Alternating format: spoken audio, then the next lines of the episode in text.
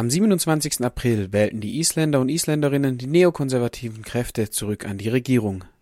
Ein schwerer Rückschlag für eine der revolutionärsten Bewegungen, die wir in den letzten Jahren in Europa hatten. Wie so oft kam diese Bewegung nicht von irgendwoher. Wir hatten den drittgrößten Finanzkollaps in der Geschichte der Menschheit. Das ist eine ganz schöne Leistung für ein Land mit nur 320.000 Menschen. Wir hatten das Gefühl, dass wir niemandem mehr vertrauen können. Weder dem Finanzsystem, den Medien, der Wissenschaft noch der Regierung konnten wir noch vertrauen. Am Beginn dieser Krise hatten wir eine Art sanfte Revolution. Wir hatten vier zentrale Forderungen. Erstens, wir wollten den Chef der Finanzaufsicht absägen. Zweitens, wir wollten den Zentralbankchef weghaben. Drittens, wir wollten die Regierung stürzen. Und viertens, wir wollten eine neue Verfassung von und für die Menschen in Island. Die ersten drei Forderungen wurden ziemlich schnell erfüllt, aber die Sache mit der neuen Verfassung war ein bisschen schwieriger. Unsere jetzige Verfassung ist ein 70 Jahre altes Stück Papier, das der König von Dänemark uns zurückgelassen hat, als wir unsere Unabhängigkeit bekamen. Diese Verfassung war immer nur als Übergangslösung gedacht. Ein uraltes Stück Papier, das irgendwo von außen aufgestülpt wurde und auch nicht dafür geschrieben wurde, lange Zeit zu gelten? Das müsste uns hier in Deutschland eigentlich bekannt vorkommen. Unser Grundgesetz wurde im Auftrag der westlichen Besatzungsmächte nach dem Zweiten Weltkrieg erarbeitet und danach von den Landesparlamenten angenommen. Das Grundgesetz war nicht als dauerhafte Fassung gedacht und auch absichtlich nicht so bezeichnet. Auch bei der Wiedervereinigung am 3. Oktober 1990 wurde keine neue Verfassung erarbeitet, sondern lediglich das Grundgesetz umbenannt. Seit 1949 bildet dieser Gesetzestext die rechtliche und politische Grundordnung in der Bundesrepublik, wurde aber nie durch ein Referendum bestätigt. Ich habe gehört, dass ihr in Deutschland keine Verfassung habt. Meiner Meinung nach ist es Zeit, dass ihr darüber nachdenkt, was eine Verfassung ist. Für mich ist eine Verfassung eine soziale Übereinkunft, in was für eine Gesellschaft ich leben will. Und deshalb sollten PolitikerInnen nicht die Verfassung schreiben. Die Leute müssen sie schreiben und diskutieren. Die Leute sollen über den Geist der Verfassung entscheiden und jede Generation sollte das Recht haben, die Verfassung neu in Frage zu stellen.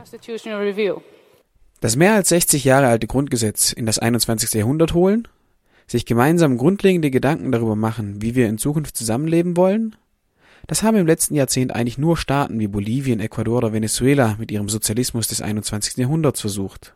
Wie können wir uns so etwas in Europa vorstellen? Tausend Menschen wurden aus dem Melderegister zufällig ausgewählt und zu einer Art World Café eingeladen. Die haben darüber diskutiert, wie Menschenrechte in einer Verfassung festgehalten werden sollen, wie sollte die Gewaltenteilung garantiert werden. Und all diese verschiedenen Säulen, die in einer Verfassung eben sein müssen.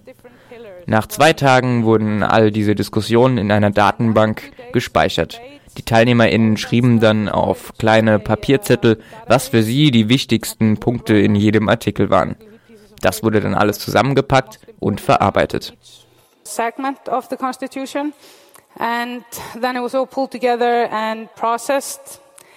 Mit dieser Grundlage in der Hand wählten die Isländer eine Gruppe von 23 Menschen zu einer verfassungsgebenden Versammlung.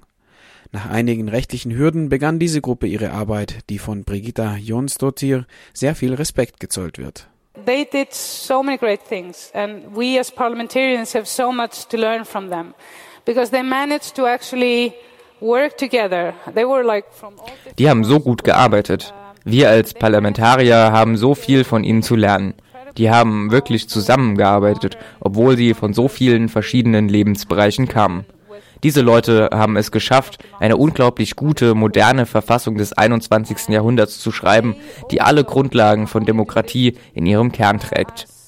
Die haben all das nicht als geschlossene Gruppe geschafft. Sie haben einen sehr offenen Prozess geschaffen.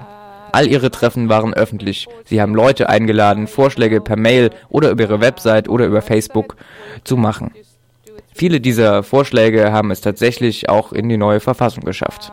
Or they could come visit them or whatever. And, and lots of these suggestions were actually taken into account into the new constitution. In der neuen Verfassung fanden Artikel Eingang über Quellenschutz für Whistleblower, das Grundrecht auf Internet und einen freien Zugang zu Informationen öffentlicher Stellen.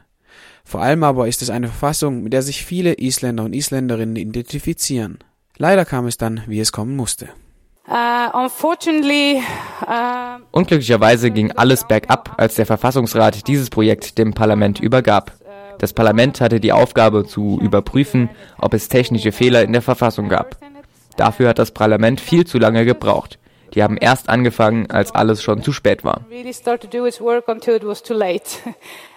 Zu spät heißt in diesem Fall, dass das Parlament gewartet hat bis zu den Neuwahlen.